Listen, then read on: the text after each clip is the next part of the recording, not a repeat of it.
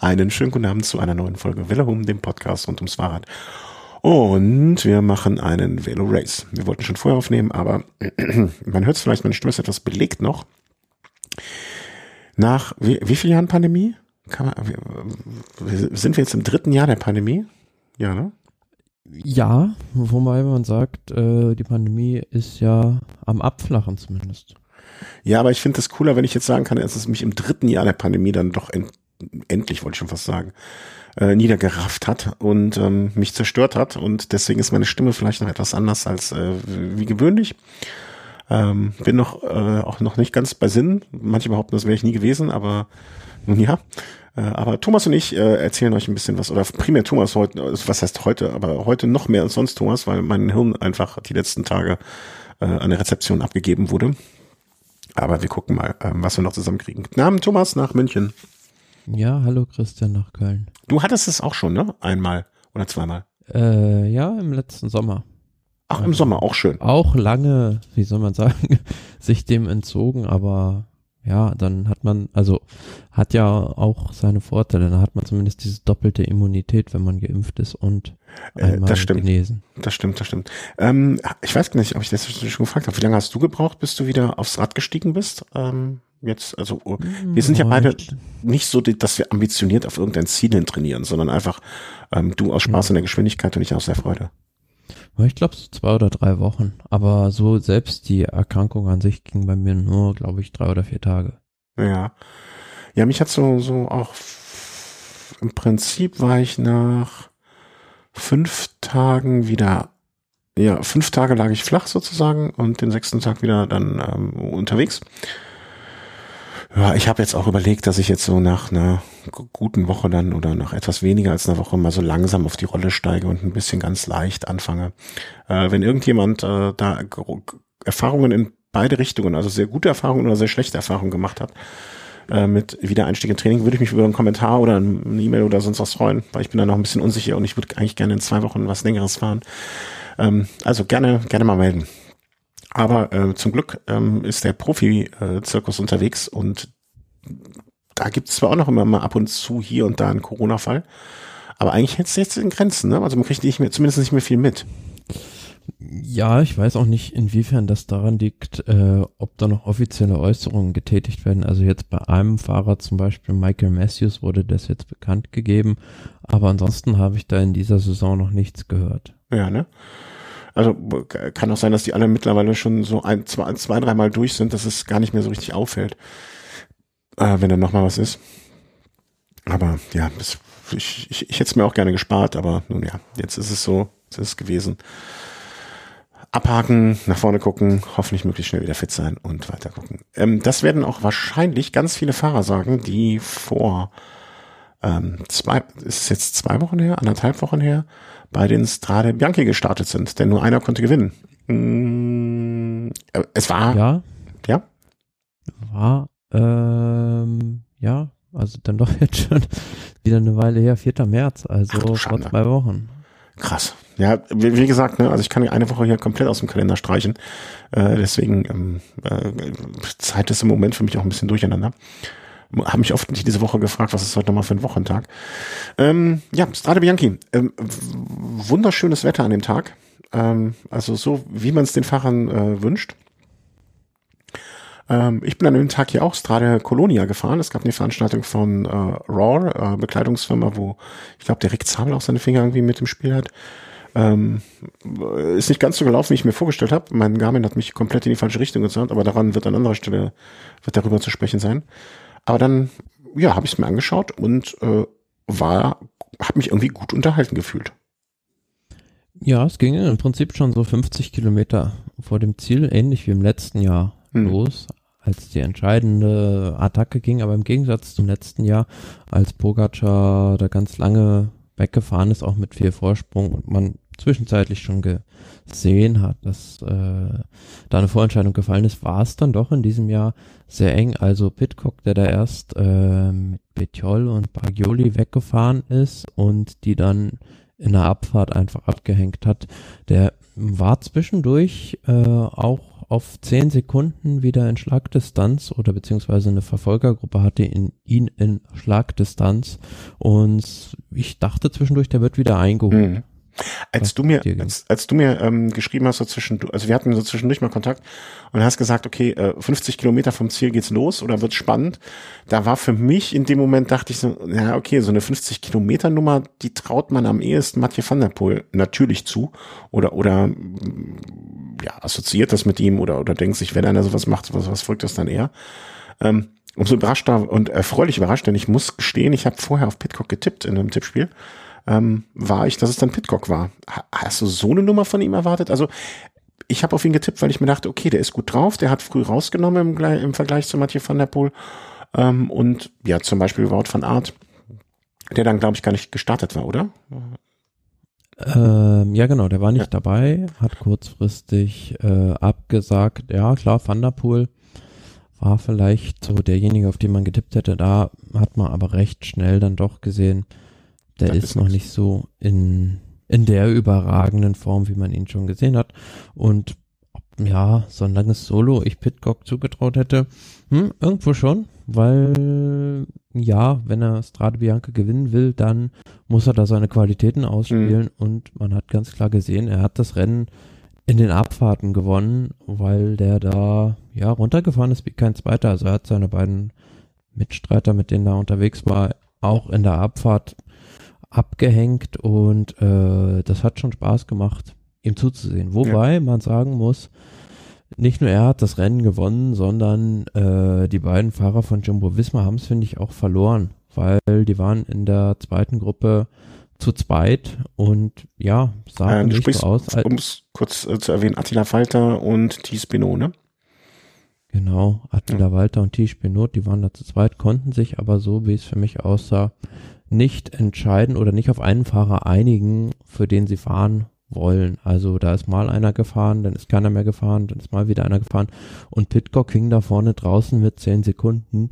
Aber ähm, wenn sich da einer für den anderen aufgeopfert hätte, also entweder Walter für Benot gefahren wäre oder Benot für Walter, dann hätten sie Pitcock meiner Meinung nach wieder eingeholt und mhm. dann wäre das Rennen um den Sieg wieder von vorne losgegangen. Und so, ja, war es dann am Ende 20 Sekunden für Pitcock, aber klar, war dann äh, ab fünf Kilometer vor dem Ziel im Prinzip entschieden. Hm. Äh, Rui Costa war auch mit vorne mit dabei, irgendwie so, keine Ahnung, aber hat mich wieder gefreut. Äh, fährt irgendwie ein gutes, also ich hatte ihn jetzt mehrfach ja, ähm, ist er ja schon in vorderen äh, Rängen, bei vorderen, in vorderen Positionen aufgefallen. Also der scheint zumindest mit seinen 36 Jahren nochmal ein gutes Jahr irgendwie mitzunehmen. Ja, sowas wie den zweiten Frühling, wobei ich da dann, äh, also aus Sympathiegründen dann echt froh bin, dass dann Pitcock gewonnen hat und nicht Rui Costa, weil es war wieder so ein typisches Rennen von ihm.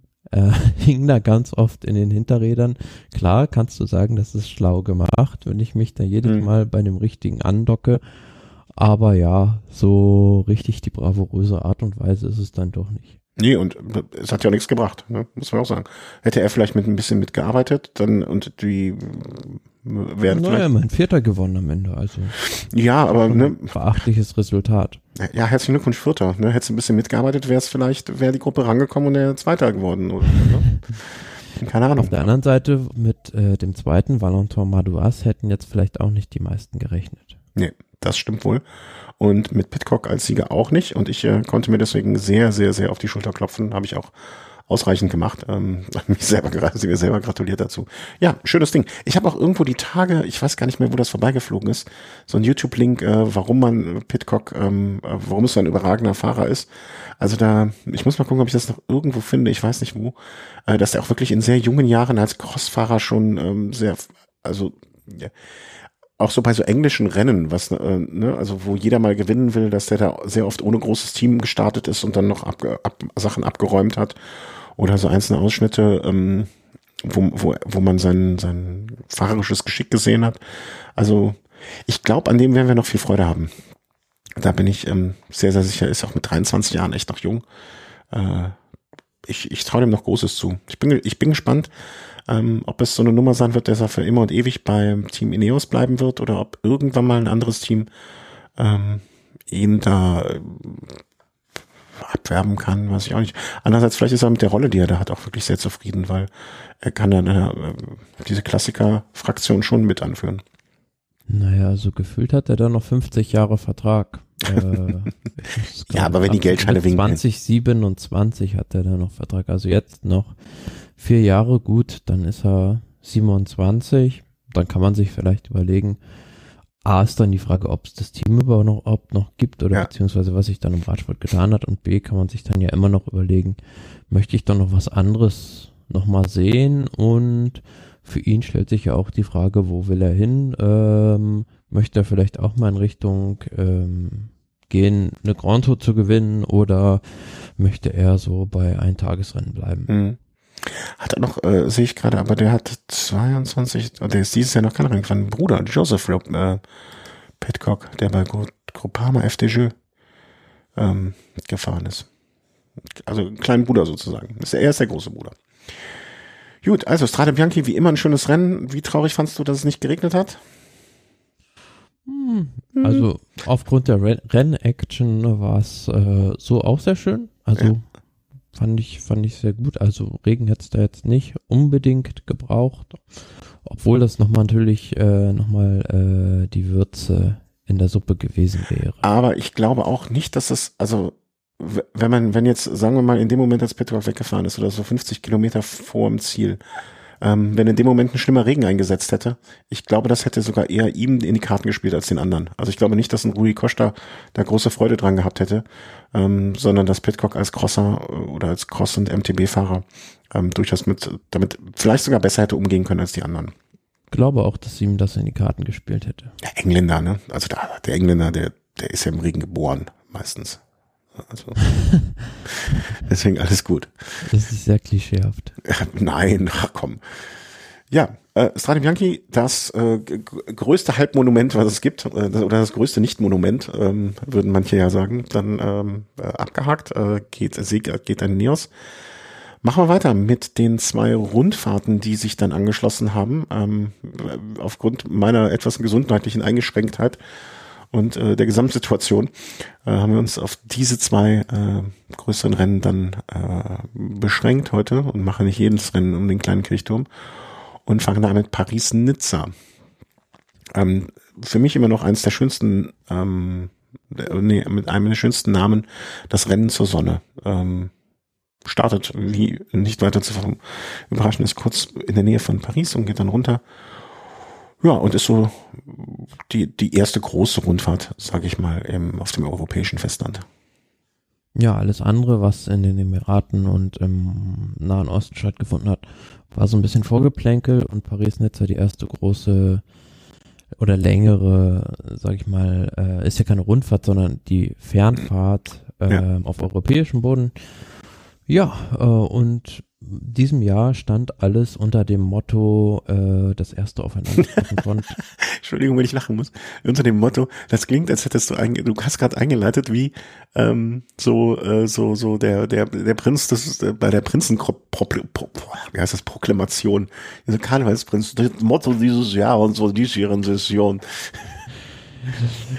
ja, das war es aber wirklich. Also so äh, ja, ja. das erste Aufeinandertreffen von Pogacar und Wingegaard äh, bei einer Rundfahrt nach der letzten Tour de France. Mhm. Und das ging dann ja auch schon auf der ersten Etappe los, die von, wie du schon gesagt hast, in der Nähe von Paris, westlich von Paris, La Verrière, La Verrière, 169,4 Kilometer. Da wurde schon bei diesem Zwischensprint, ähm, hat auch Pogacar schon um die Sekunden gesprintet, recht erfolgreich. Ähm, gut, diese Welle war dann letztlich nicht entscheidend, dass es da irgendwie was am, an einem Massensprint gehindert hätte.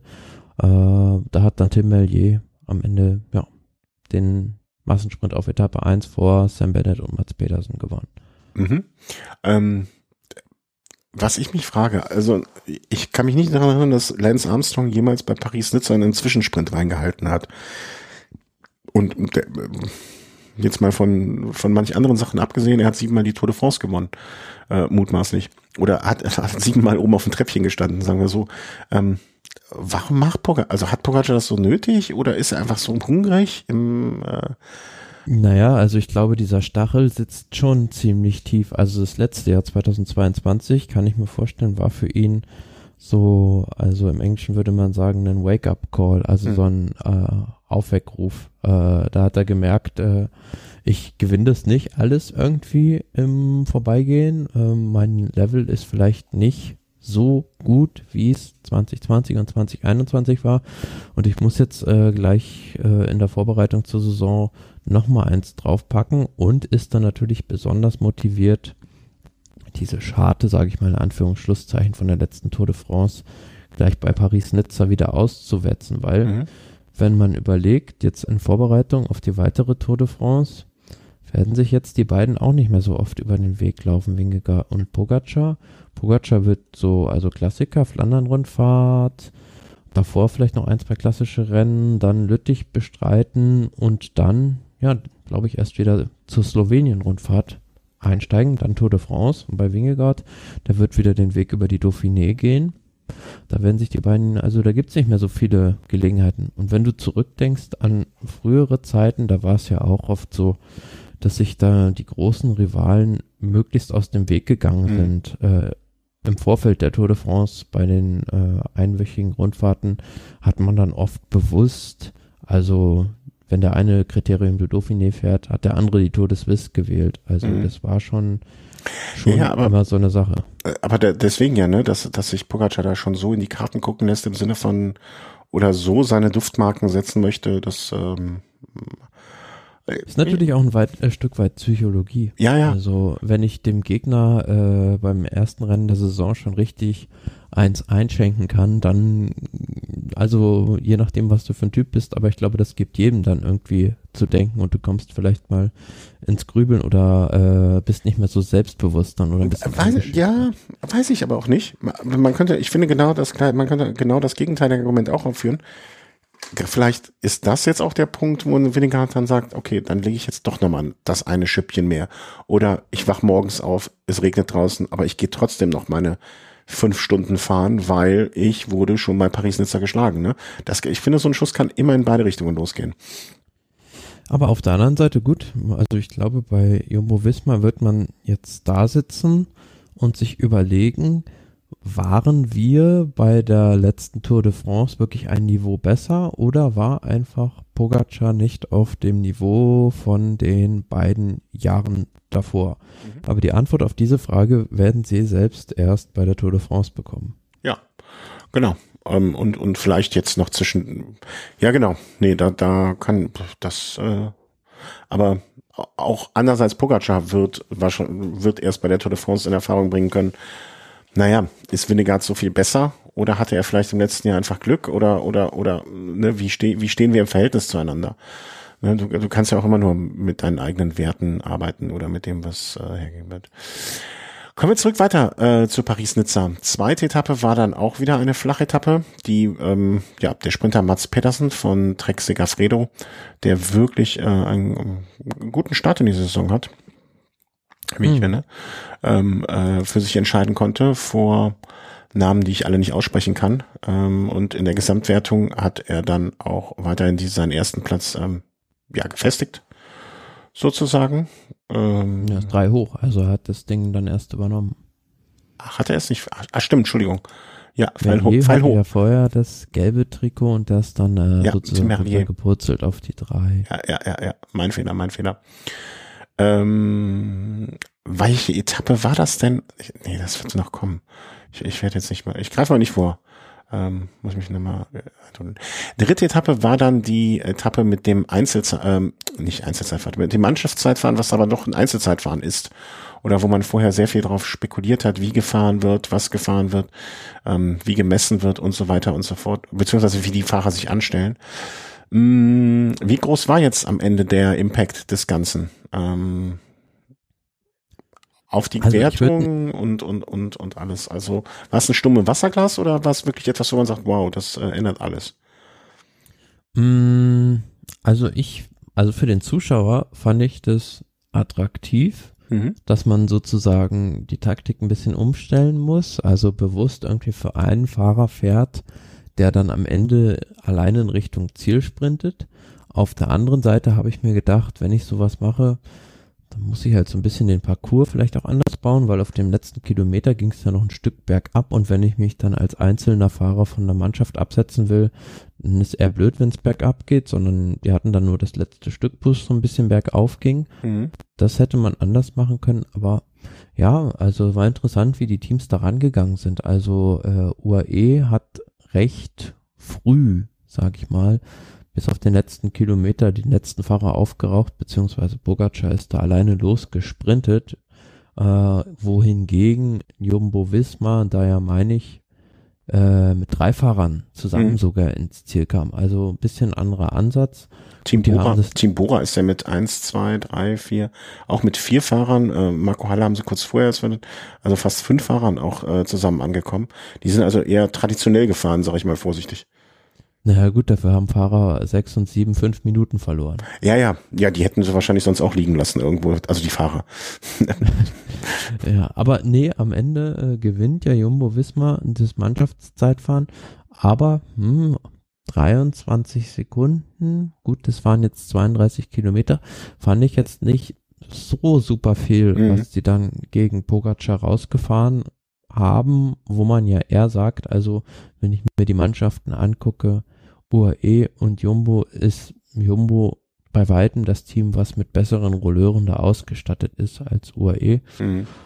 Äh, also ich weiß nicht, ob das Zukunft hat. Also für die ASO war es mit Sicherheit jetzt mal eine ganz gute Gelegenheit, sowas mal auszuprobieren. Finde ich auch. Also das ne, ausprobieren immer und wir, wir haben ja schon die verschiedensten Sachen äh, immer gut geheißen, ähm, wenn man die mal ausprobiert. Ich muss sagen, also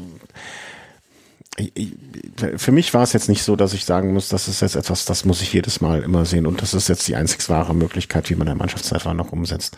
Dafür fand ich es dann irgendwie der, der, Unterschied zu gering. Also ich fand den Impact ähm, nicht wirklich groß. Also deswegen dann dann dann kann man es auch dabei belassen, wie es bisher war, finde ich.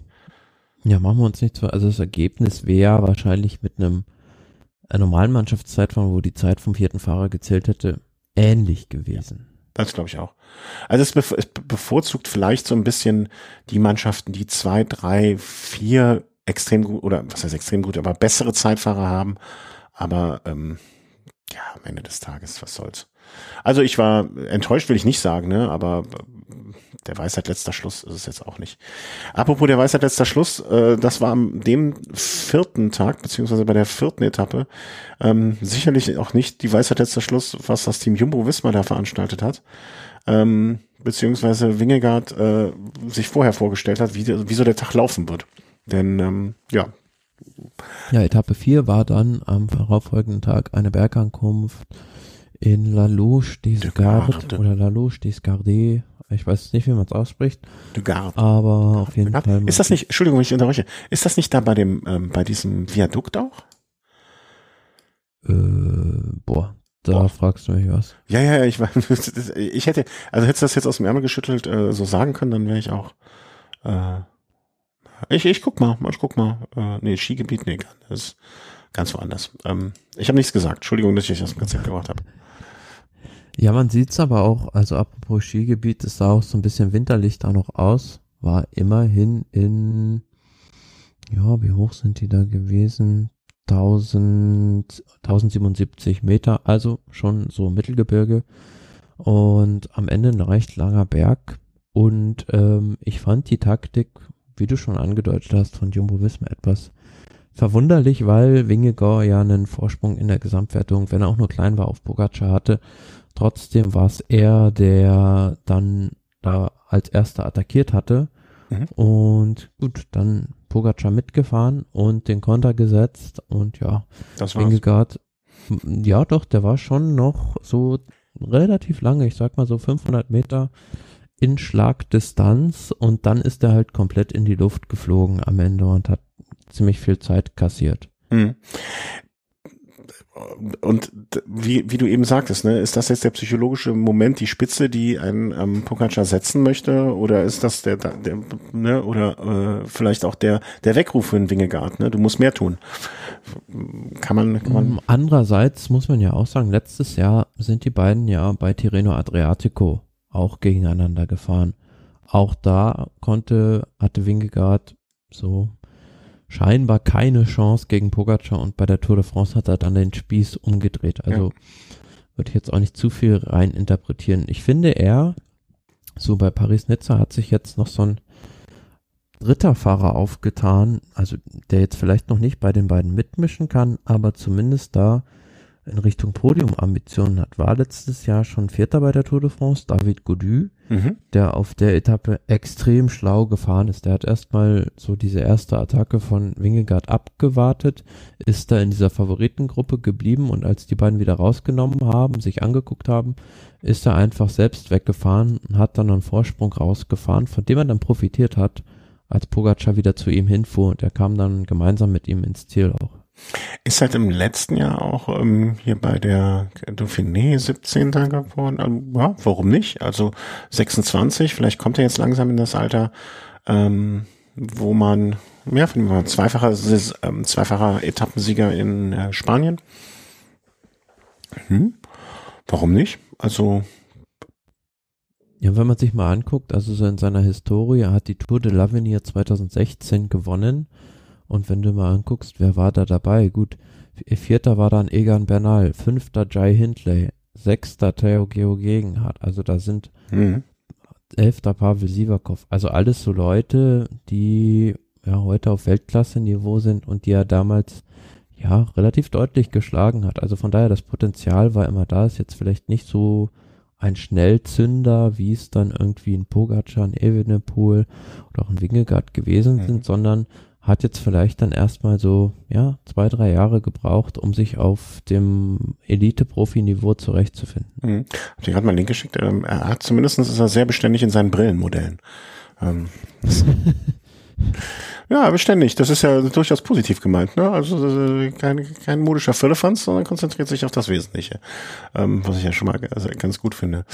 Ähm, ja, vielleicht gehört er zu den, äh, zu den Armada an Franzosen. Klar, wenn er letztes Jahr schon Vierter war bei der Tour de France, dann kann jetzt dieses Jahr nur das Podium das Ziel sein und vor allem bei ähm, bei dieser Tour de France, wo es so wenig Zeitfahrkilometer gibt, mhm. ist das eine also eine riesige Chance jetzt dieses Jahr. Ja, vielleicht hatten wir den, haben wir da gar nicht äh, bei der ähm, bei der ersten Strecken, so wie soll man sagen, beim, beim Strecken an, anschauen, kann ich so auf dem Schirm. Ne? Simon, Simon Yates äh, ist dann auch im Gesamtklassement, sehe ich gerade nochmal auf Platz 4 hochge und auch schön, dass der Australier ähm, äh, wie, wieder vorne mitmischt. Ähm, ja, Pogacar natürlich führender in dem Trikot. Und ähm, weiter ging es dann am fünften Tag, fünfte Etappe, war dann wieder eine klassische Sprintankunft. Oder ja, mhm. doch. Also ne, diese Hügel zwischendurch, die äh, kann man ja nicht ernst nehmen. Hallo? Nee, das war das war äh, klassischer Massensprint. Ja. Also da waren zwar eine Bergwertung äh, der dritten Kategorie ja, noch einen Berg, wo man erstaunlicherweise, also es war keine klassifizierte Bergwertung, sondern ein Berg, wo man einen Sprint einfach drauf gemacht hat. Ja. Das war nämlich dieser Sprint, äh, meine ich, an dem dann Gaudu auch so ein bisschen Zeit auf Pogacar gut gemacht hat, weil er mit Hilfe von Arno Demar da sich den Sprint hat anfahren lassen, also auch taktisch ziemlich clever gemacht. Mhm. Hat dann am Ende des Tages äh, gut sechs Sekunden da noch Rückstand gehabt auf Pogacar, aber ja, war zu dem Zeitpunkt dann noch knapp, aber am Ende, wie du schon sagst, Massensprint gewonnen von Olaf Koy, von Jumbo Wismar, von Mats Pedersen, Tim Melier, Matteo Trentin und, und? erfreulicherweise aus ja. deutscher Sicht Max Kanter auf Platz 5, ist jetzt mit 25 Jahren jetzt die zweite Saison bei hm. Movistar, vorher war bei DSM vielleicht jetzt diese Saison auch die Saison, wo er dann in den Sprints, ja, ganz in die absolute Weltspitze unter die Top 5 auch vorstoßen kann. Also das war schon sehr, sehr beachtlich. Mhm.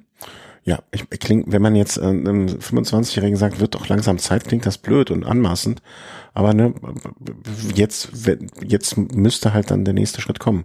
Ne, weil sonst, wann sonst, blöd gesagt. Ne? Also äh, irgendwie Gerade ein Sprinter, jetzt muss da was kommen. Ähm, sechste Etappe ist dann abgesagt worden.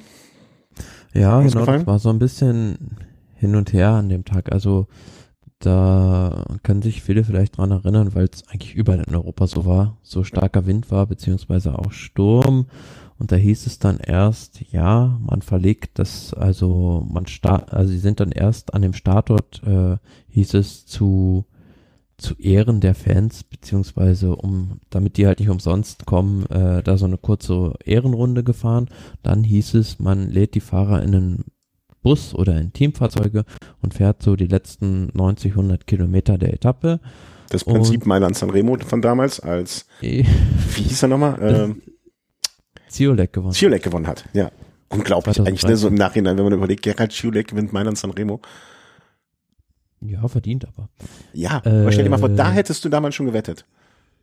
Ja, gut das äh, hätte man was gewinnen können. Ja. Aber bei der Etappe, da ja, kam dann nach und nach, sickerte schon so durch, okay, das wird jetzt nichts mehr mit den Fahren, weil da hieß es dann auch irgendwann, dass da Bäume auf die Straße gefallen sind und ähm, letztlich hat sich dann herausgestellt, oder beziehungsweise die Begründung der Organisation der Rennleitung war dann, dass die Sicherheit der Fahrer nicht mehr gewährleistet werden kann, weil man muss sich ja vorstellen, also das Problem sind vielleicht nicht die zwei, drei Bäume, die da irgendwo auf die Strecke gekippt sind, sondern äh, in jedem Ort ist ja sozusagen die lokale Gendarmerie oder die lokale Feuerwehr dafür verantwortlich, mhm. die Strecke abzusichern. Und die sind dann ja in so einer Situation mit ganz anderen Sachen ja. Äh, beschäftigt. Also die müssen da irgendwie Bäume von Häusern runterräumen oder sonst irgendwie was und haben da keine Zeit, logischerweise sich um ein Radrennen zu kümmern. Ja nachvollziehbar. Also es ist ja das gleiche Prinzip wie wenn man sagt, okay, äh, bitte, wenn die Krankenhäuser überlastet sind, nicht unbedingt noch äh, Risikosportarten ausüben. Ähm, würde ich mal sagen, ist ein ähnliches Prinzip. Also ich fand auch so, äh, weil da Windgeschwindigkeiten von bis zu 100, 120 kmh waren, das äh, sinnvolle Entscheidung, also absolut richtige Entscheidung, die Etappe nicht stattfinden zu lassen. Ja. Ähm, überspringen wir, können wir dann also auch übergehen ähm, und kommen dann direkt zur siebten Etappe. Das war die von äh, Nizza hoch zum Col de la Color. Color? Ich weiß es nicht. Lol, ja, weiß ich nicht. ähm, ja, und das ist, äh, ich sag mal, mit 15 Kilometern, 7,5 äh, oder 7,3 Prozent im Schnitt, das ist dann schon was Ernsthafteres. Ne? Das ist jetzt kein, kein Fall Obst mehr. Ja, zumal auch die Höhe 1676 Meter ist dann auch schon beträchtlich, wenn man äh, sich anguckt, dass wir Mitte März haben, ähm, dass man auf so eine Höhe fährt. Aber auch da auf der Etappe war es ähnlich wie bei dieser ersten Bergankunft, dass im Prinzip Jumbo Wismar versucht hat, Pogacar auszuhebeln, ist nicht gelungen, beziehungsweise nach der ersten richtigen Tempoverschärfung von Pogacar war dann klar, dass er ja um einiges besser noch ist in Form als Wingegaard und dass auch ein David Godu stärker ist als Jonas Wingegaard. Mhm. So, in dieser beschriebenen, von dir beschriebenen Konstellation ging es dann auch ähm, im Prinzip aus, ne? Also Pogacar vor Godu und Wingegaard. Simon Yates nochmal auf dem vierten Rang, dann aber schon mit 19 Sekunden Abstand, also äh, wo ich schon sagen würde, okay, zwischen diesen ersten drei kann man den Cut machen und das sind auch die ersten drei, genau so stellte sich es dann auch im Gesamtklassement dar.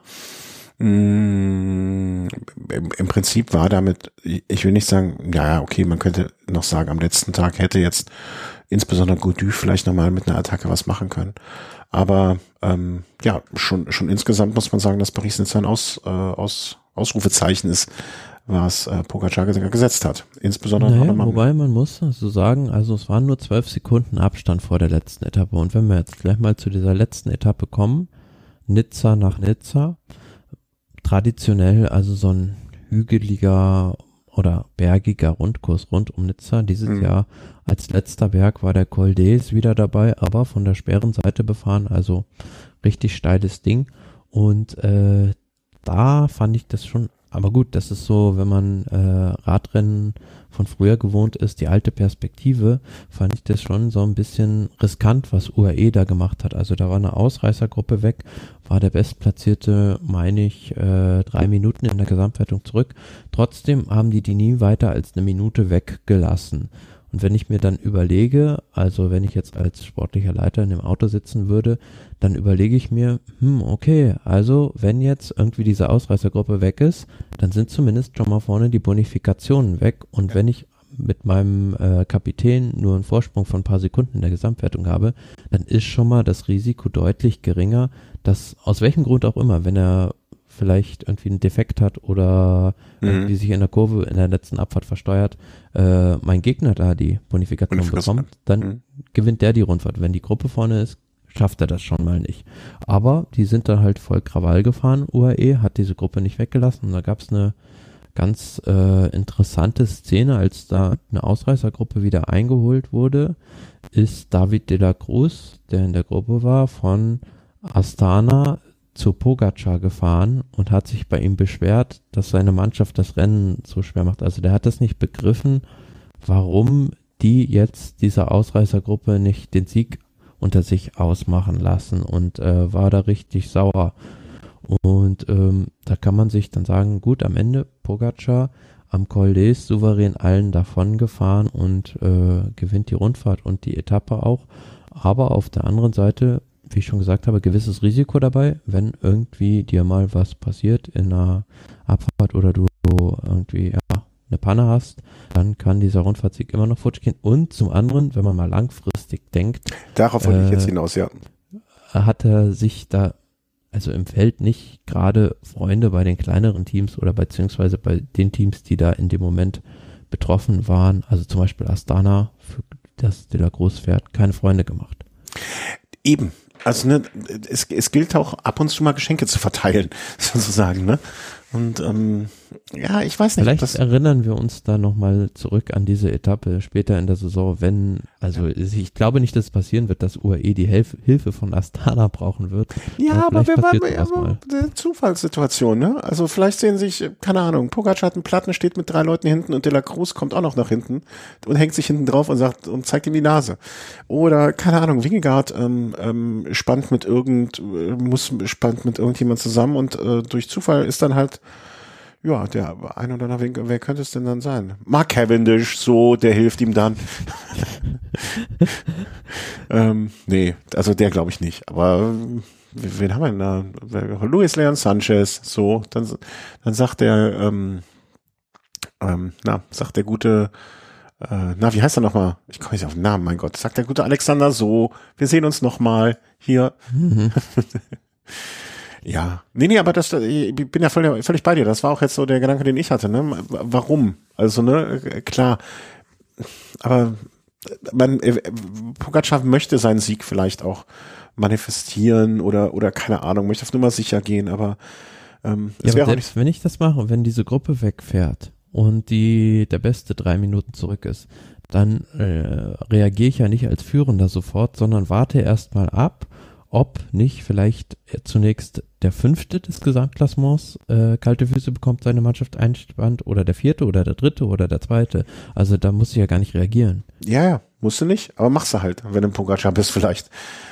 Keine Ahnung, ich finde das auch eine. Ähm, ähm, ähm das ist so ein, äh, wie soll man sagen, Paradigmenwechsel in den letzten drei, zwei, drei Jahren im Radsport, dass so diese Regeln eigentlich ja, außer Kraft gesetzt werden. Also das wäre eigentlich die konventionelle Taktik gewesen von früher, aber die Fahrer, die heute vorne rumfahren, die ähm, haben einen anderen Stil.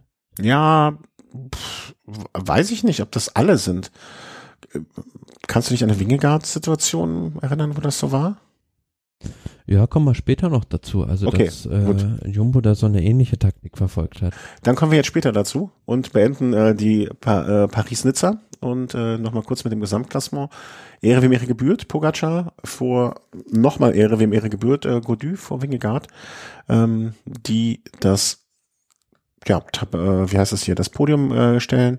Simon Yates, Gino Meda, Nelson Paulus, äh, Roman Bardet, um noch die Plätze bis zum siebten ähm, auch genannt zu haben. Insgesamt muss man sagen, äh, 1-0 Pogacar vielleicht. Ja, und er hat alle Trikots bis aufs Bergtrikot geholt. Ja, also, ja. Äh, lässt, lässt grü ein, ein Kannibale lässt grüßen. Ähm, nächste große Rundfahrt, oder was heißt, ja doch, kann man schon sagen, nächste große Rundfahrt, Tirreno Adriatico. Äh, Fernfahrt ja auch. Auch Fernfahrt. Mehrere Tages äh, Fernfahrt. Habe ich Rundfahrt gesagt? Nee, Entschuldigung, das meine ich ja. natürlich nicht. Gewohnheitssache. Ähm, in Italien, also auch eins der großen Vorbereitungsrennen. Ähm, mehrere Tage. Ich glaube, man startet immer an der, ich kann mir, ich kann mir ja nochmal die deutschen, also an der Ostküste. Am Tyrrhenischen Meer. Tyrrhen. Also deswegen heißt es ja Tirreno Ja. Adriatico, also im Westen und fährt dann in Richtung Adria, in Richtung Osten. Ah, okay.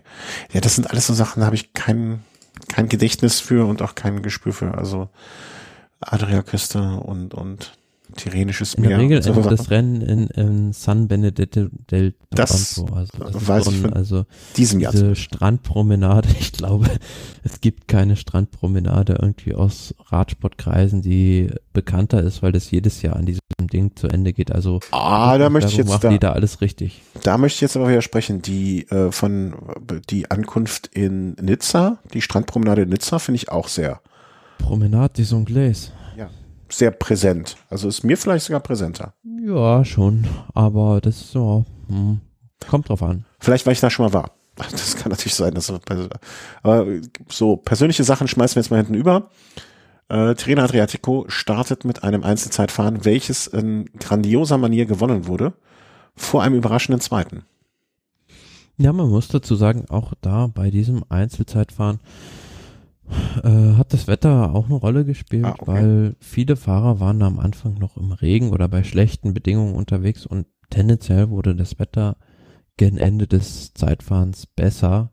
Nichtsdestotrotz, also die Leistung von Filippo Ganna, der ja mehr als einen kmh schneller fährt als der Zweitplatzierte, also 55,348 im Stundenmittel auf 11,5 Kilometer.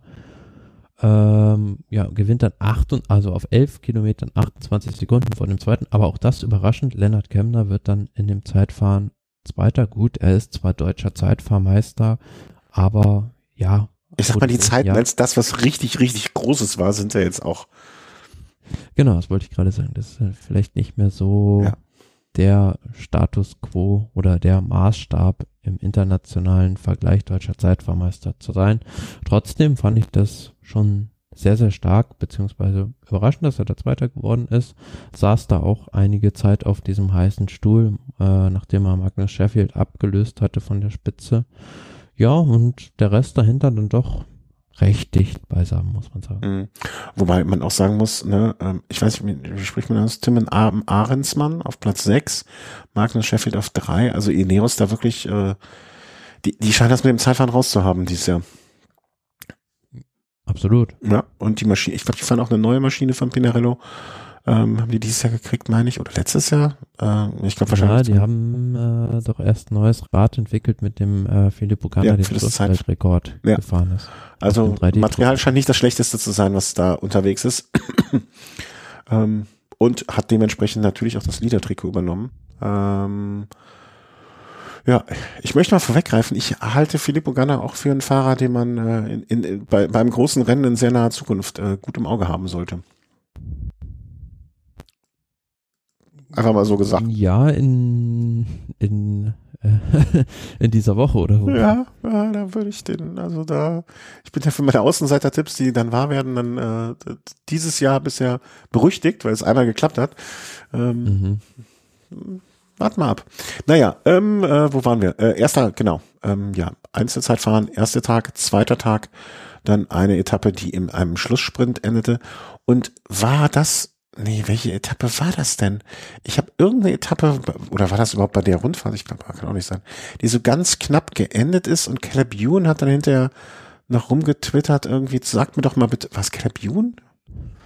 Ja. Weißt du, weißt du, Nee, worauf ich hinaus war- will? Das, es war bei einem anderen Rennen, ich habe Ah. vielleicht, das war bei einem Eintagesrennen beim Grote Preis Jean-Pierre Montserrat Okay. war das, äh, wo es auch wieder ein Fotofinish gab Aber- mit und- Caleb Ewan. Aber das sah wirklich so eindeutig aus, als hätte er gewonnen und hatte verloren gegen irgendwas mit G. Ja, das ist auch noch offen, beziehungsweise da hat sogar seine Mannschaft bei der UCI Klage eingereicht gegen die Entscheidung, äh, Gerben Tyson da den Ja, Sieg genau. zu geben, weil, äh, also ich habe nichts anderes gehört, beziehungsweise ist mir nie was anderes zu Augen gekommen, gibt es nur ein recht verpixeltes Zielfoto, auf dem, ja, also auf dem für mich nichts zu sehen ist, aber aufgrund dessen wohl die Siegesentscheidung gesprochen wurde. Und äh, mhm. ich bin gespannt, wie das ausgeht. Ähm, ich ich, ich habe irgendwo ein Bild gesehen, ich vermute von, ähm, von Canapune im Twitter-Account, äh, äh, wo man eigentlich was sehen konnte und ich dann sofort gesagt ja, aber es kann doch nicht sein, dass die den anderen jetzt nach vorne gesetzt haben. Wer, wer, wer, wer hat denn da, also ähm, ähm, wer, wer hat denn da den, den Linienrichter sozusagen da hingesetzt? Also ähm, ja, äh, aber ich dachte, das wäre jetzt da gewesen, aber dann habe ich, äh, Calipune hatte ich dann. Nein, da waren die Sprintentscheidungen alle recht, recht eindeutig. Doch also diese zweite Etappe, Tirreno Adriatico, Camaiore nach Folonica, 210 Kilometer, gewonnen von Fabio Jakobsen vor Jasper Philipsen, aber muss so sagen, Tirreno Adriatico, wenn man sich da die Etappen anguckt, vielleicht tendenziell doch die bessere Vorbereitung auf Mailand Sanremo, weil die Etappen tendenziell alle ja in Richtung 200 Kilometer gehen oder so darüber hinaus sind, mhm. während bei Paris-Nizza doch A, die Etappen ja dem Trend folgen und kürzer sind und eine ja auch ganz ausgefallen ist. Also vielleicht ist das ein Vorteil, dass da Fahrer jetzt Tirreno Adriatico bestritten haben im Hinblick auf Mailand Sanremo. Mhm. Mind, mind my words äh, for, for Ghana. Ähm, zweite Etappe war dann auch wieder mehr oder weniger eine Sprintern, ja, Sprint, Sprintankunft, die Jasper Philipsen vor Phil Bauhaus gewonnen hat. Dritte Etappe dann. Äh, dritt, ja, stimmt. Einzelzeit waren zwei, also die zweite Sprintankunft. Äh, mhm. äh, immer noch äh, natürlich aufgrund des großen Vorsprungs im Zeitfahren äh, Filippo Ganna vor Leonard Kemner und Maxus Sheffield auf den Plätzen eins, zwei und Nummer drei. Ja. Ja. Kommen wir Etappe vier. Das war dann eine Etappe, die vom Profil her etwas anders aufgestellt war. Dort war es dann nämlich so, ähm, erst ein relativ, sagen wir mal, bis zu ein Drittel des Rennens, äh, langgezogener, langsamer Anstieg. Dann bis zur Hälfte des Rennens ungefähr lange, langsame Abfahrt oder schnelle Abfahrt. Und dann nochmal ein Klassiker. Das war alles in ja, allem. Zum, zum Schluss ging es über so einen Rundkurs und war schwerer, als es auf dem Profil aussieht, muss man sagen. Dieser mhm. Anstieg da mit seinen äh, dreieinhalb Kilometern und sieben Prozent äh, war auf dem Papier, sah der so aus, als hätte es da vielleicht doch noch eine, eine größere Gruppe zu einem Sprint schaffen können, aber es waren dann am Ende doch nur 16 in der ersten. Mhm. Ja, und da hat dann, äh, wie du äh, es angedeutet hast, ähm, Jumbo Wismar nicht viel gefangen gemacht und hat Roglic nach vorne geschickt und der hat das Ding dann abgeschossen vor Julian Alaphilippe. Ja, klar, wobei man sagen muss, also bei solchen Ankünften, wenn eine Gruppe mit vielleicht 20 Fahrern oder lass es auch 25 sein, gemeinsam bei einer Bergankunft oder einem Hügelfinale ankommt, Primus Roglic dabei ist, kannst du eigentlich immer davon ausgehen, dass er zumindest in die Top 3 gewinnt, fährt und wenn nicht gar gewinnt, weil er einfach von diesen ganzen Klassementfahrern der Sprintstärkste ist. Hm. Ja, es sei denn, er hängt sich irgendwo auf mit seinem Rad. das, die, die das passiert auch häufiger mal, aber in der Regel schon weit vorm Ziel. Ja. ähm, ja. Aber insgesamt, ne, also er hat jetzt da auch nicht groß was rausgefahren und äh, da war ja dann diese Illustertruppe von, wie du schon sagst, so 20 Leuten irgendwie äh, beieinander. Ähm, wie ich finde, erfreulich Kemner mit dabei. Der, äh, ja, der an dem Tag auch drin, das äh, blaue Trikot von Filippo Ganna übernommen hat. Äh, das, genau. Ja, ich war gerade verwirrt von dem blauen Trikot, aber ja, natürlich bei Tirreno ist das blaue Trikot. Ähm, Aber auf der anderen Seite auch ärgerlich, dass er der erste Fahrer, der da war, der da die Lücke bekommen hat mit fünf Sekunden, weil am nächsten Tag hat es da noch eine maßgebliche Rolle gespielt. Mhm. Ja, sollen wir direkt zum nächsten Tag kommen? Also ja. die fünfte Etappe, wo dann ähm, im Prinzip ist am Ende ein ähm, ja schon, also das war das kein Hügelchen mehr, ne? Das ist doch schon. Ja, das war eine saftige Bergankunft. Wobei das war das äh, fand parallel zu der Etappe von Paris-Nizza statt, die abgesagt wurde. Und bei Tirreno hat man die Etappe auch um drei oder vier Kilometer oben verkürzt. Also man hat das ein Stückchen weiter unten gemacht, mhm. aufgrund des Windes. Und du sagtest, äh, die fünf Sekunden spielen dann am Ende dann eine Rolle, weil sich Roglic an dem Tag A den Tagessieg geholt hat und B ausreichend viele Bonussekunden. Genau, also er hatte dann vier Sekunden Vorsprung vor Kemner und fünf hat Kemner an dem Tag davor verpasst. Also ansonsten hätte das Trikot um eine Sekunde behalten. Auf der anderen Seite muss man sagen, mh, dass so das getäuscht hat, dass es eine Bergankunft war, weil in dem Anstieg war massiv Gegenwind die ganze Zeit Mhm. und dementsprechend hattest du einen großen Vorteil, wenn du in der Gruppe gefahren bist. Also wenn du als Einzelner da irgendwie attackiert hast, man hat das gesehen, Caruso hat das gemacht und ist lange Zeit vor der Favoritengruppe hergefahren, aber ist nicht weggekommen, weil einfach Gegenwind war die ganze Zeit. Mhm. Und auf der anderen Seite hat man ja gesehen, Primus Roglic jetzt zu der Rundfahrt, die eigentlich nicht in seinem Programm eingeplant war, äh, im letzten Moment noch hingekommen und der hat sich meiner Meinung nach an dem Tag auch nicht so richtig wohl gefühlt, weil er fuhr immer in den letzten zehn Positionen in dieser Gruppe, also war nie so richtig, also wenn er jetzt einer attackiert hätte von seinen Rivalen, hätte er nicht reagieren können. Mhm. Nur am Ende auf dem letzten Kilometer kam er dann ganz nach vorne und hat dann den Sprint gewonnen. Klar war er da gut, aber mit Sicherheit nicht Primus Roglic jetzt in aller aller. Mhm. Besten. Mhm. Okay. Ähm, Aber ich fand es fand es beachtlich, wie sich das Team Bora Hans Grohe und vor allem auch Lennart Kemner dann an dem Tag geschlagen hat. Also die waren immer ganz vorne dabei. Am Ende klar hat Kemner da im Sprint keine Chance und sieht auch blöd aus, dass Bora da Platz vier, fünf und sechs belegt und nicht irgendwie aufs Podium fährt. Ja, würde ich jetzt unter normalen Umständen auch vielleicht sagen, aber wenn man im Hinterkopf hat, dass es für sie ja das Entscheidende war, Leonard Kemner so weit wie möglich vorne zu platzieren und ob sie dann mit Jay Hindley irgendwie Dritter werden oder Vierter, wenn, wenn Leonard Kemner dafür zwei Sekunden mehr rausgeholt oder weniger verloren hätte und hätte während dem Trikot geblieben, dann hätten sie, hätte man gesagt, ja, alles richtig gemacht, ne? Ist immer, ne, also was hätte jetzt ein Jay, der dritte Platz von Jay Hindley in der Tageswertung an dem Tag den bedeutet im Vergleich zu, wenn Leonard Kemner das Trikot noch Tag behalten hätte. So würde ich das, glaube ich, zu sehen. Ähm, klar, für den, den Zuschauer, der sich vielleicht nur die Ergebnisse anguckt oder so etwas, für den ist das ähm, ja weniger von Bedeutung, aber ich denke, wir können so etwas interpretieren. Ähm, nächster Tag, ähm, Gesamtklassement war dann, äh, wie wir eben sagten schon, äh, äh, Primoz Roglic noch knapp führender als ich zumindest das Ergebnis vom nächsten Tag gesehen habe, von der sechsten Etappe, da kam ich dann irgendwann so an den Gedanken, also langsam muss es ja auch entweder reichen oder der Rest hat keinen Bock. Also zumindest auf dem Papier eine sehr schwere Etappe, wie ich finde. Also nie Ruhe an ja, dem das war Tag. die Königsetappe der Rundfahrt. Ja, okay. Ja, also man hat nie Ruhe und das könnte auch eigentlich eine Etappe sein, die man sonst äh, bei dem belgischen Klassiker so findet. Ja, da war ein so ein ganz schwerer Kopfsteinpflasteranstieg. Drin sieht man auch auf dem Zielfoto, das war genau da auf diesem Ding im Prinzip, äh, wo auch dann das Ziel war. Und ja, man muss sagen, also das ist so diese Etappe, worauf ich hinaus wollte, äh, Mhm. dass so die Taktik von Jumbo Visma nicht verstanden habe. Da war eine Spitzengruppe weg. Da war keiner irgendwie gefährlich in der Gesamtwertung. Trotzdem äh, spannt Jumbo Visma die Mannschaft ein und verbraucht auch die Mannschaft schon sehr früh. Also man muss da sagen, äh, Primus Roglic hatte da äh, ab, meine ich, so 25 Kilometer vor dem Ziel nur noch Wout van Aert an seiner Seite, weil Keldermann war dann gestürzt und van Aert ist so schnell gefahren, dass er mit Benot den letzten Helfer noch abgehängt hat. Und dann, ja, gab es eine Situation, wo dann auch mal Primus Roglic alleine Mhm. äh, reagieren musste.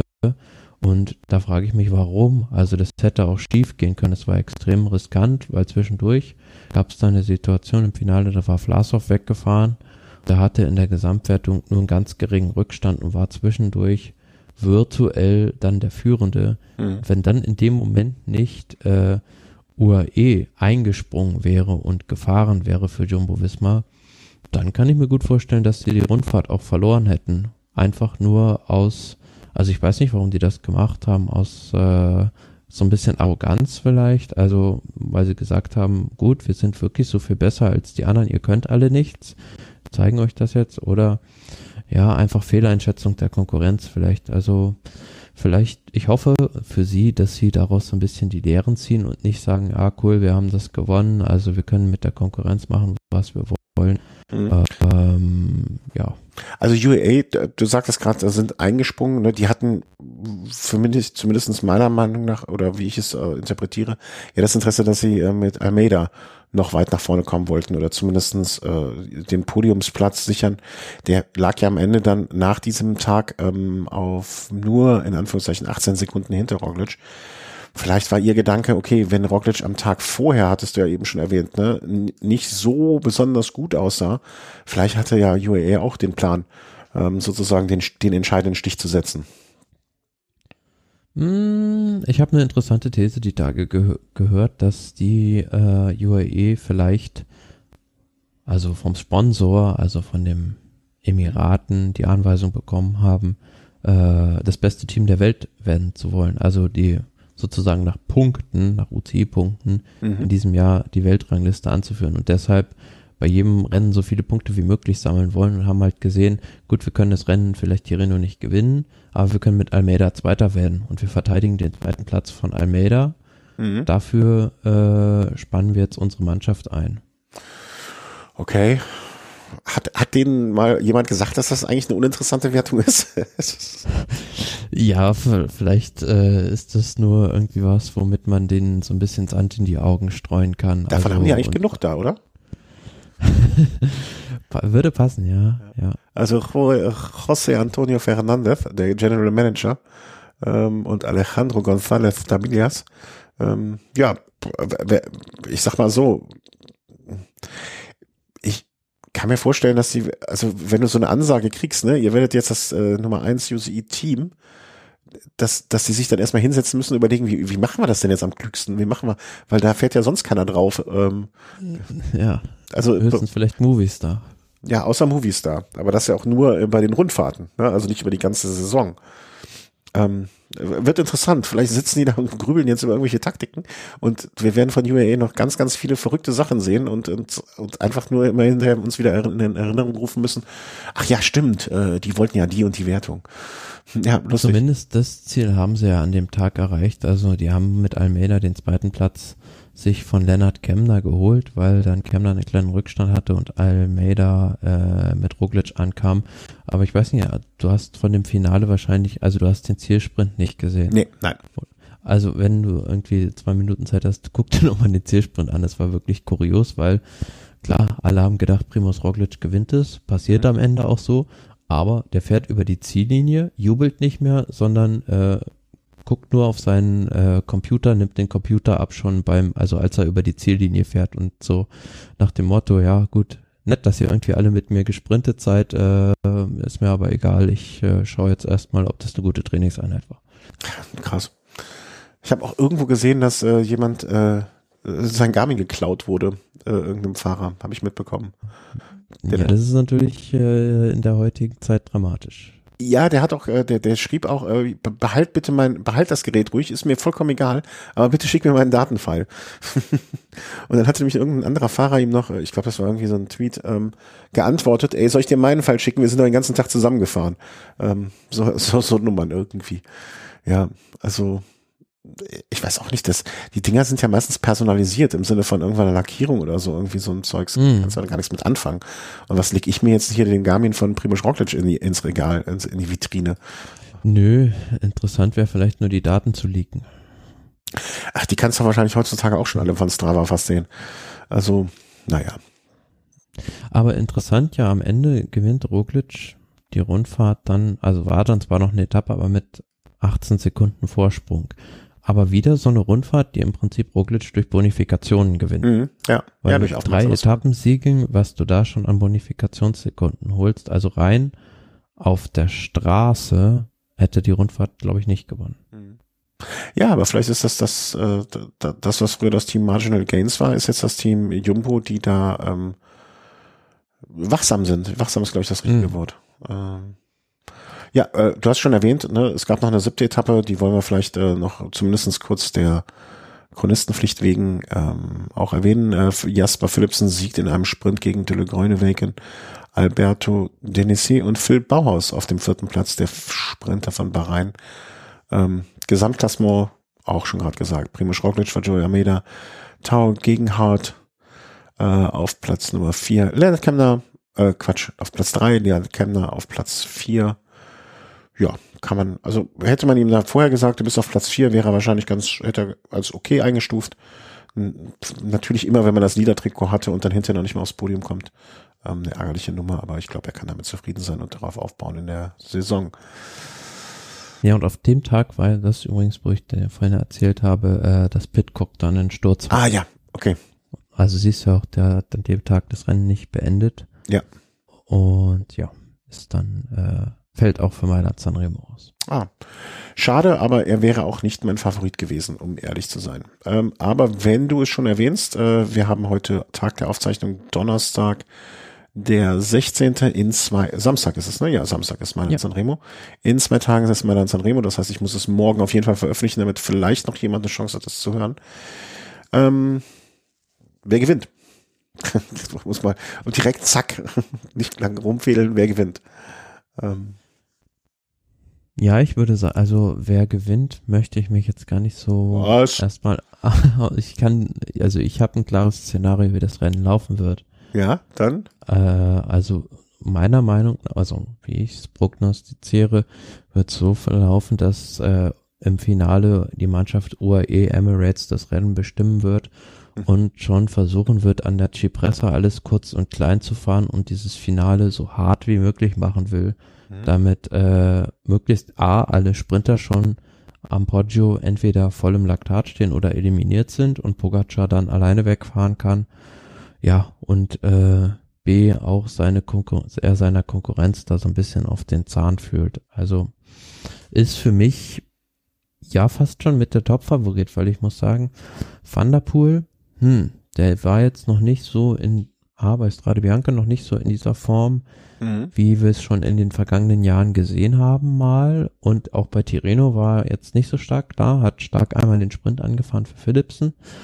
Und auch ein Wout van Art war jetzt bei Tireno noch nicht so in dieser Überfahrt. Also diese Überform, diese beiden, die eigentlich in den letzten Jahren auch bei dem Klassiker dominant waren, sind vielleicht ein bisschen eine Woche zu weit hinten dran mit ihrer Form und dadurch schätze ich, wird es einfach ein sehr, sehr offenes Rennen, Mailand Sanremo. Ähm, äh, alles, was du bisher sagst, unterschreibe ich so. Ich glaube auch noch, noch mal da, äh, um das, die Wout van Art, äh, Mathieu van der Poel, das ist halt der ähm, Tribut, den die der Cross-Saison, glaube ich, zollen und der späten Cross-WM, äh, ne, den Pitcock. Also ein Pitcock hat jetzt schon gewonnen im Vergleich zu den beiden, weil er einfach früher ausgestiegen ist äh, bei dem Crossen, Crossern. Ich glaube, das ist würde ich mir zumindestens ähm, wäre es so eine Erklärung, die ich für mich da so mir zurechtgelegt habe. Ähm, und die auch nicht ganz falsch liegt. Ähm, ja, und auch mit dem, äh, mit dem Szenario, wie du es beschreibst, ne, dass UAE möglichst früh ähm, die Sprinter eliminieren wird und äh, Pogacar ist halt gut drauf, ne? Machen wir uns nichts vor. Man gewinnt Paris-Nizza nicht im Vorbeifahren und ähm, ähm, er hat insgesamt, wie viele Renntage hat er? Er hat 13 Renntage bisher gehabt und hat davon eins, zwei, drei, vier, fünf, sechs, sechs Mal gewonnen. Also er hat im Prinzip, mhm. er stand 13 Mal in der Startlinie und hat sechs Tage gewonnen. Also alles andere als ihn zum wirklich engen Favoritenkreis zu zählen, wäre ja völliger Schwachsinn. Ähm, ich, ich weiß nicht warum und in welchem Kaffeesatz ich das gelesen habe. Ähm, ich habe Filippo Ganna irgendwie auf dem Zettel. Mhm. Er, ich glaube, er ist hochmotiviert. Er hat bei ähm, jetzt auch beim Zeitfahren von äh, Tirreno Adriatico gezeigt, in welcher Form er ist.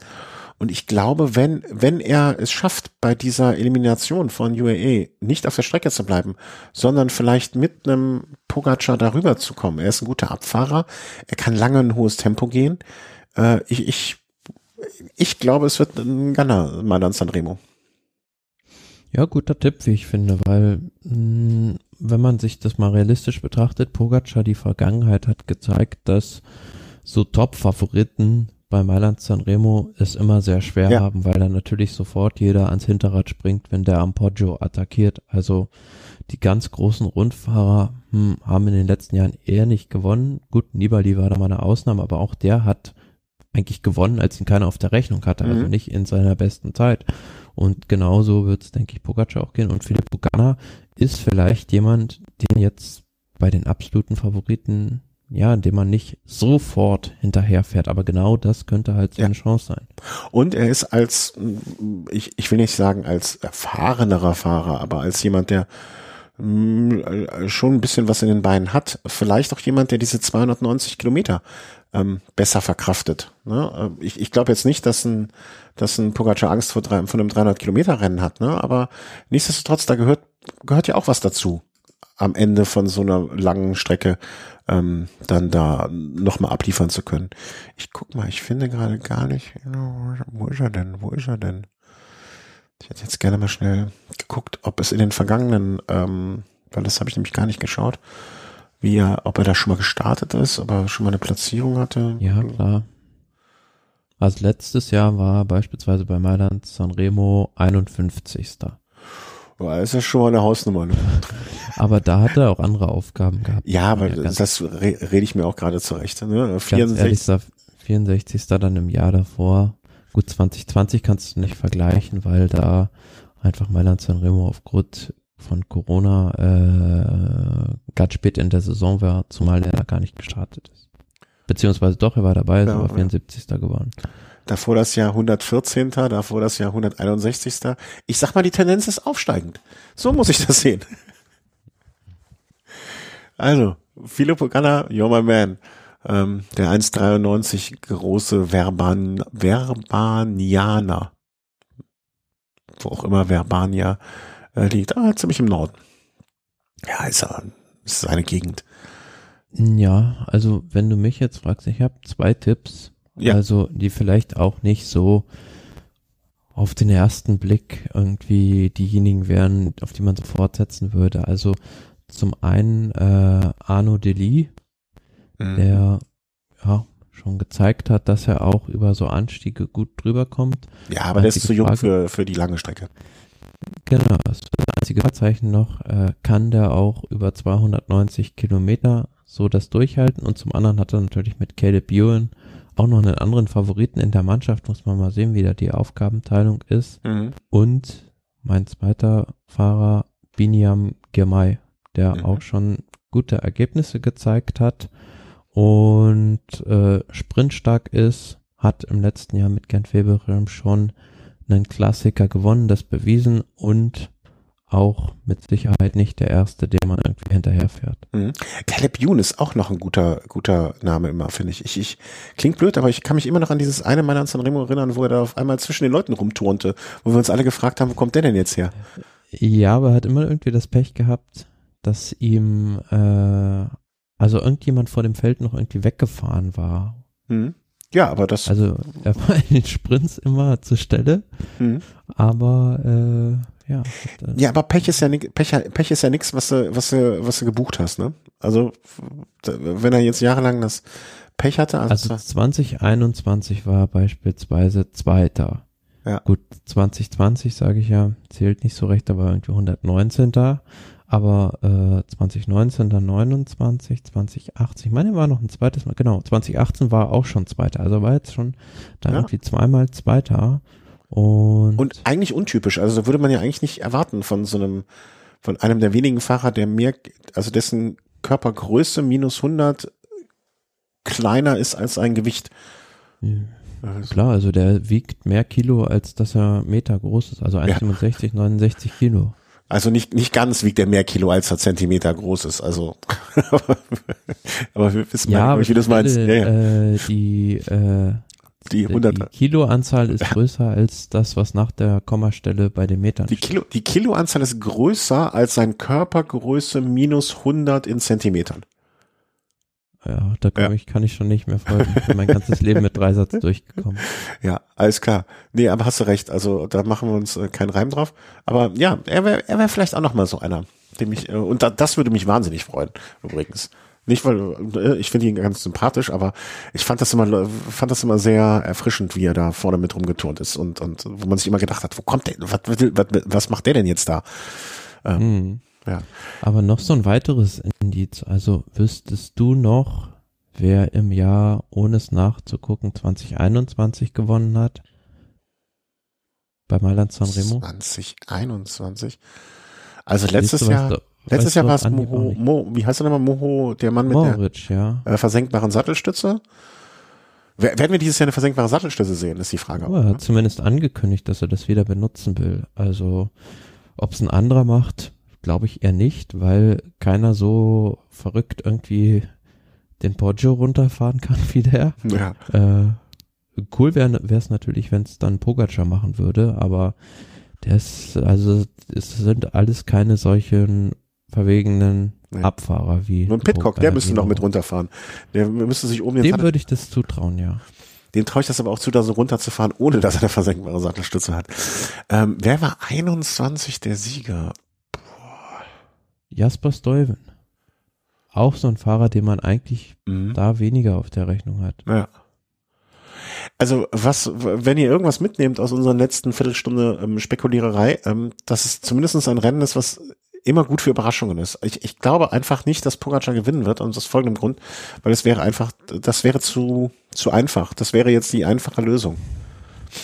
Ja, aber im Prinzip, also vom Kurs hat sich ja wenig geändert. Also ich glaube, am Wochenende, am Samstag ist in Mailand auch ein Marathon, deswegen hat man den Start nach Abbiate Grasso, das ist so ein bisschen außerhalb von Mailand verlegt, weil man da nicht beide Großveranstaltungen haben will. Aber im Prinzip, ja, kann man den Fernseher erst reicht es, wenn man den ab der Cipressa einschaltet. Nein, ab Kilometer zwei mindestens. Also es ist alles spannend. Wer weiß. Ja. Ja, also ich werde mir das, glaube ich, dann am Samstagabend in der Wiederholung äh, ähm, im Player anschauen. Mach mir vielleicht ein Chianti auf, obwohl ich glaube, weiß nicht, mein Körper ist noch gar nicht danach, irgendwas zu trinken. Ähm, jenseits von Fruchtschorle. Und äh, ja, ich hoffe, dass ihr dann ganz viel Spaß haben werdet äh, bei dem Rennen, dass wir in sehr schnell in naher Zukunft das hier besprechen werden. Wir haben noch Ausblick auf die kommenden Rennen, die es geben mhm. wird. Also wir sind jetzt, blub, glaube ich, äh, wo sind wir denn hier? Was ist das denn? Äh, Filter. Ich habe hier gar keine Filter drin.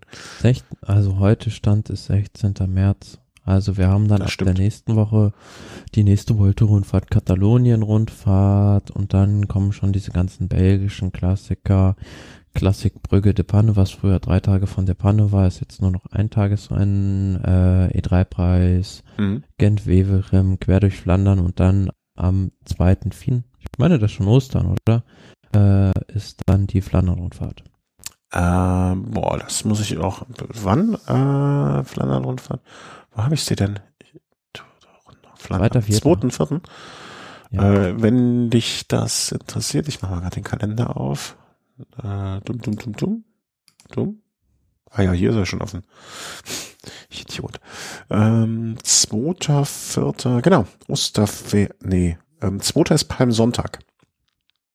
Ah ja. Also das ist der Sonntag dann vor Ostern. Ähm, Beginn der Sommerzeit. Apropos, Achtung, Achtung, Service-Durchsage, nächste Woche fängt die Sommerzeit an. Wie stellt man die Uhr? Eine Stunde zurück. Nein! ich habe, soll ich dir die, soll ich dir die einfachste Eselsbrücke sagen, die man sich immer merken kann? Ja. Das habe ich, und ich, ich habe über Jahrzehnte, ja, also Jahrzehnte meines Lebens damit verbracht, es nicht zu raffen, ob man zurück vor oder zurückstellt. Im Frühling ja, mhm. stellen die Eisdielen die Stühle vor die Tür. Aha. Ja, also ich bin schon froh, dass ich zu Hause hier überall Funkuhren habe, die sich automatisch ja. umstellen. Aber das, äh, merke, merke, also wenn du das mit der Eisdiele Stühle vor die Tür stellen, dann, dann funktioniert, also das hat für mich funktioniert. Gut, während der Corona-Pandemie haben sie sie eher nach drin ja, gestellt, weil gut, da haben die, die auf, geschlossen waren. Da haben die auf Ebay verkauft, die Stühle, ne? Also jetzt müsst ihr erstmal gucken, was sie dann jetzt vor die Tür stellen. Aber äh, ja, wenn ihr noch lustige äh, Eselsbrücken habt, dann könnt ihr die auch gerne unter die Folge schreiben. Ich bin bereit, äh, mir sehr viele von diesen lustigen Sachen anzuhören. Für mich hat das funktioniert. Ähm, genau, die Uhr wird vorgestellt ähm, in der kommenden Woche. Kann also, man wieder länger draußen Rad fahren kann man länger draußen Rad fahren, müssen aber morgens wieder das Licht ans Rad machen, wenn man zur Arbeit fährt. Alles Vor- und Nachteile. Alles Vor- und Nachteile. Ähm, ja, also den ersten Überblick, aber bis dahin, bis zu den ähm, Sommer, Sommerzeit, bis zu den Osterferien und so, da werden wir uns mit Sicherheit nochmal hier zusammengeschlossen haben. Da mache ich mir gar keine, gar keine Illusionen. Und ja, ähm, ja am diesem, was ich hier noch äh, unter sonstiges Cape Epic äh, dieses mhm. Jahr Ich dachte, ich könnte hier mit einer super brandheißen Info kommen, dass Vincenzo Nibali beim Cape Epic mitfährt, neben Leckle, neben Leckle Morton zum Beispiel, äh, wo du meintest, ja, ja, das weiß ich seit Oktober. Bumper. Ähm, ja, aber ansonsten gibt's da auch nichts groß. Und ähm, ja, ich bin heiß auf Mailand Sanremo. Also ich bin jetzt noch ein bisschen mehr, nachdem ich weiß. Ja, es ist ja immer so witzig. Also man äh, ist immer so sehr gespannt auf das Rennen, aber letzten Endes beschränkt sich das dann doch immer auf so 15 bis 20 Minuten Rennaction. Ja. Ja, klar.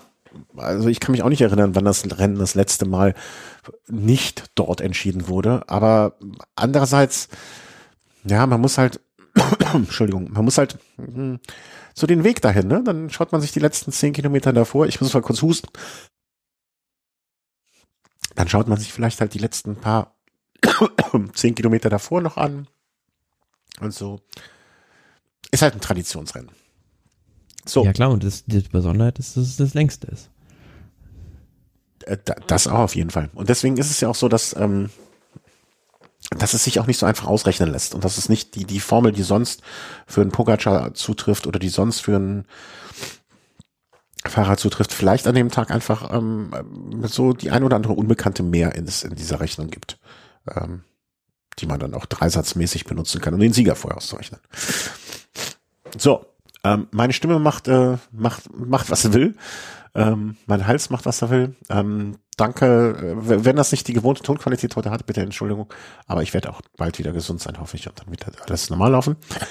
Thomas, dir vielen herzlichen Dank. Ähm, ein schönes Sanremo morgen, äh, übermorgen. Ja, ich drücke die Daumen. Erstmal gesund werden wieder. Ja, das kriege ich schon hin. Und ähm, ja, und alle, die ihr äh, auch krank wart oder seid, werdet auch wieder gesund. Und die ihr gesund seid, bleibt gesund. Gehabt euch wohl und schaut viel Radsport. Tschüss. Tschüss.